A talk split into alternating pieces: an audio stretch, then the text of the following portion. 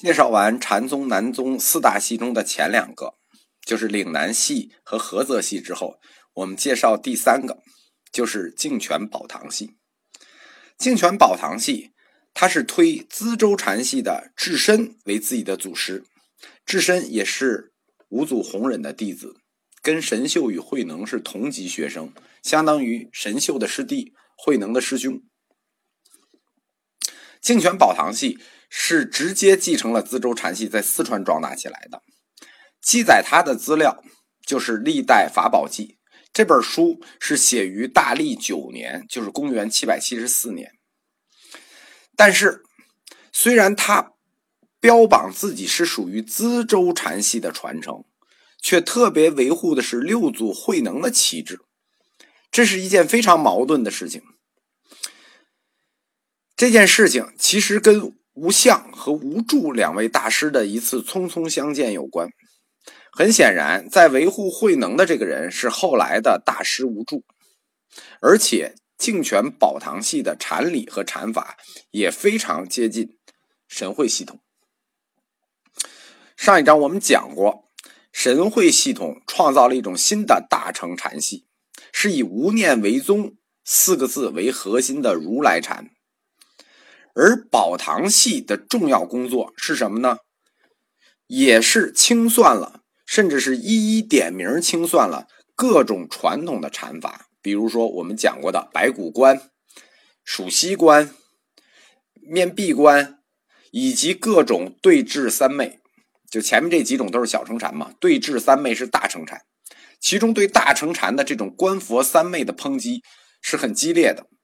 比如说，在这个观佛三昧的坐禅中，见到佛的形象、三十二相、种种光明，他们说这都是自心颠倒、心计魔网。但是，这种观佛三昧产生的佛的形象和神通，却是传统禅法中最诱人的部分。我们知道，传统禅法最诱人的就是这个神通自在。他否定了这个。就等于否定了传统禅法中根深蒂固的四禅八定，而且他引用了《法句经》来做自己的理论根据。他说，《法句经》上是这么说的：“心随境界流，云何名为定？”就你心在境界里留着，你怎么能说是定呢？等于在原则上，净泉宝堂系就否定了全部的传统禅法，目的是什么呢？是要开创自己新的禅系。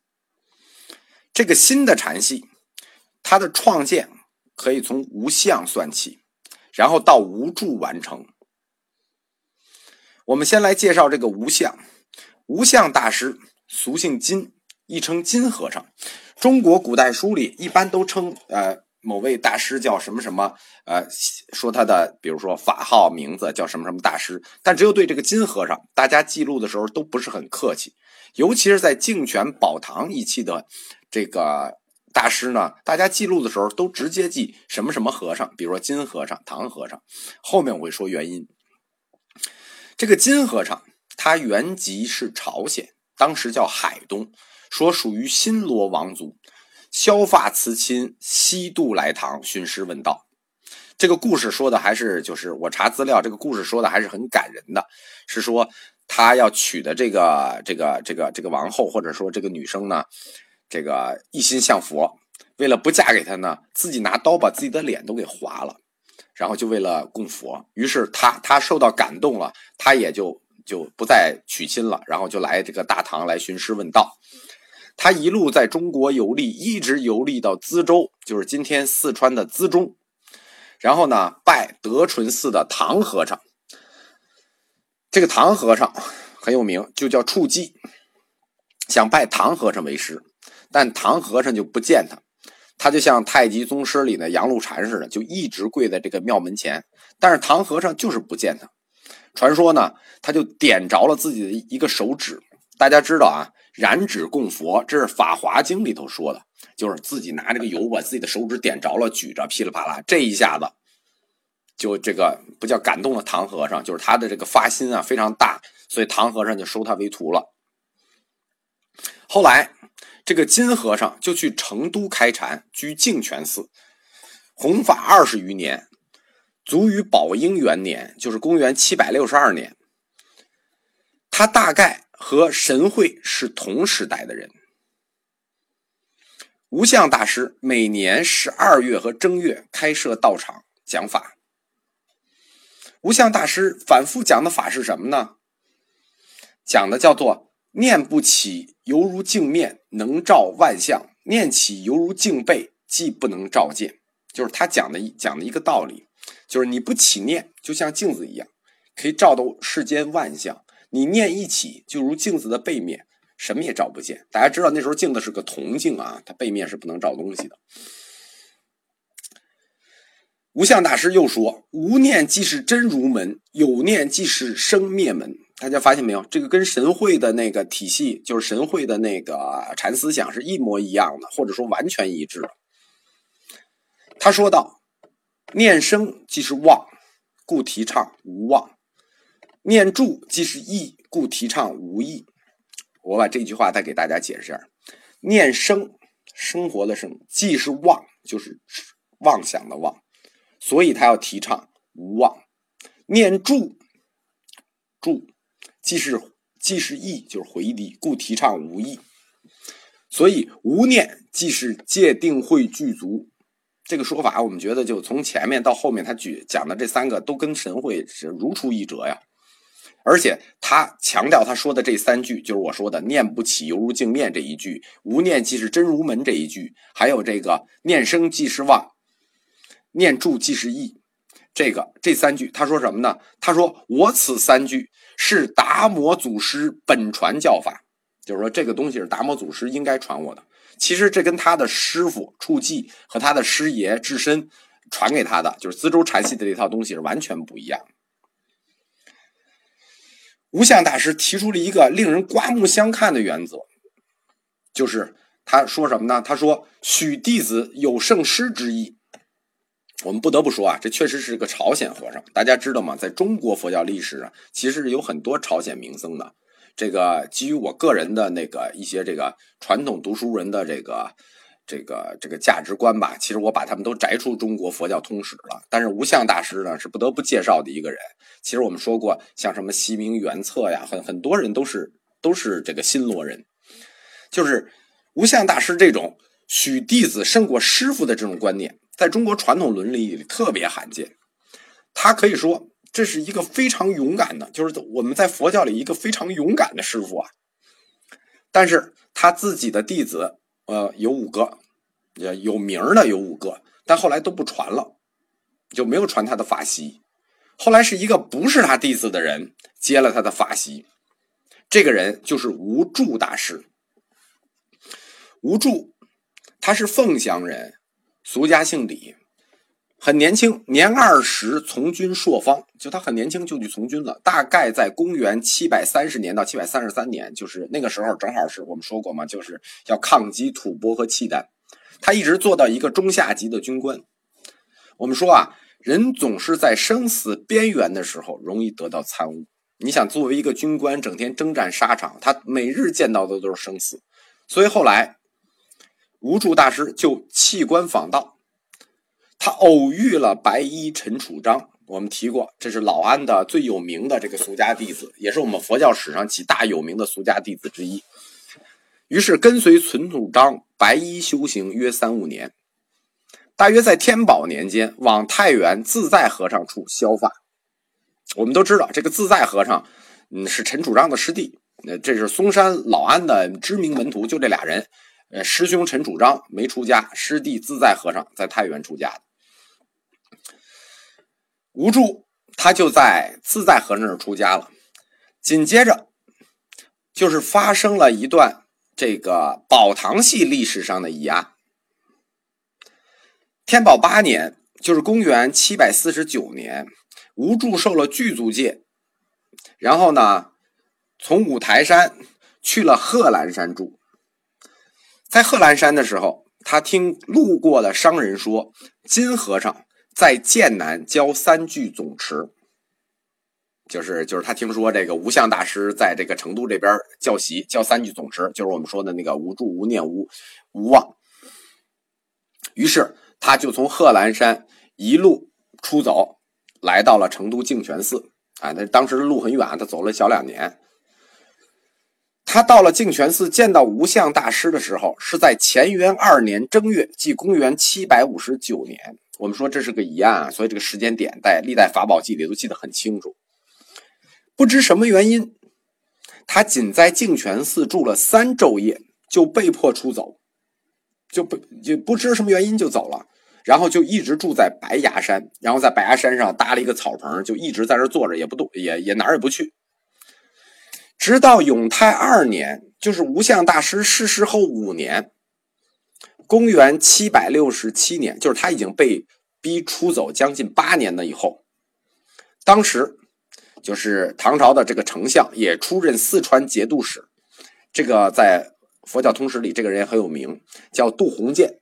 他来四川做节度使，他做节度使之后，就把无著大师请回了成都。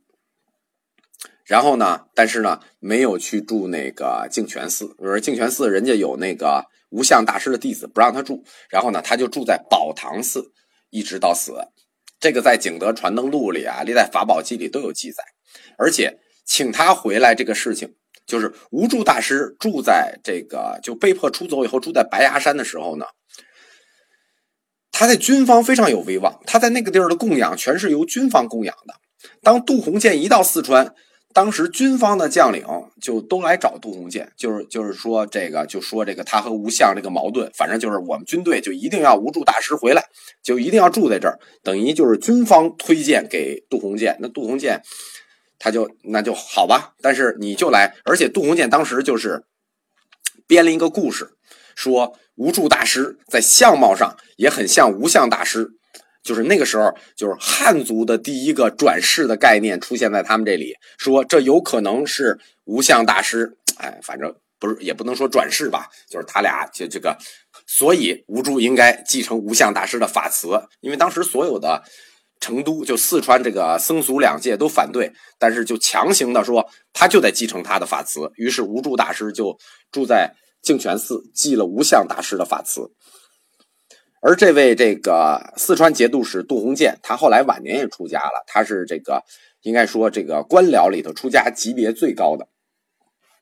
大家有一个不了解的事情，就是我们知道中国历史上有很多以反佛著名的读书人，比如韩愈，这大家都知道的；欧阳修、王安石，其实他们后来都是信佛的，不叫后来，其实他们本身就是信佛的。比如韩愈被贬了以后，跟他关系最好的就是俩和尚，那这俩互相书信。王安石他把自己的家都捐出去，然后变成寺庙，修成了报业寺。就是说，对于中国这些官僚来说。反佛只是他们的政治立场，信佛是他们的心灵立场。像这位这个四川节度使杜鸿渐，就是他死了，他当时已经做到丞相了。他死了以后，就是要求自己也爱这个按胡僧制，就是做塔那么埋葬。他全家晚年七十多口人就同时都出家了，都信佛了。整个来看，无住大师的禅理，他是没有超过神会的无念的范畴的。但是，无著这个人才华横溢，精通儒家、道家。中国古代僧人里有这么一类，就是精通释道儒三家。于是，他就用自己的方式去解释道家和儒家的经典。他通过自己的解释方式来阐发他想表达的禅理。比如，吴著大师说：“庄子、老子尽说无为无相，说一说，尽说自然。”佛既不如此说，因缘自然俱为细论。佛既不住无为，不住无相，是以超越孔丘、庄、老子。佛常在世间，而不染世法，不为别世间。这段话是什么意思呢？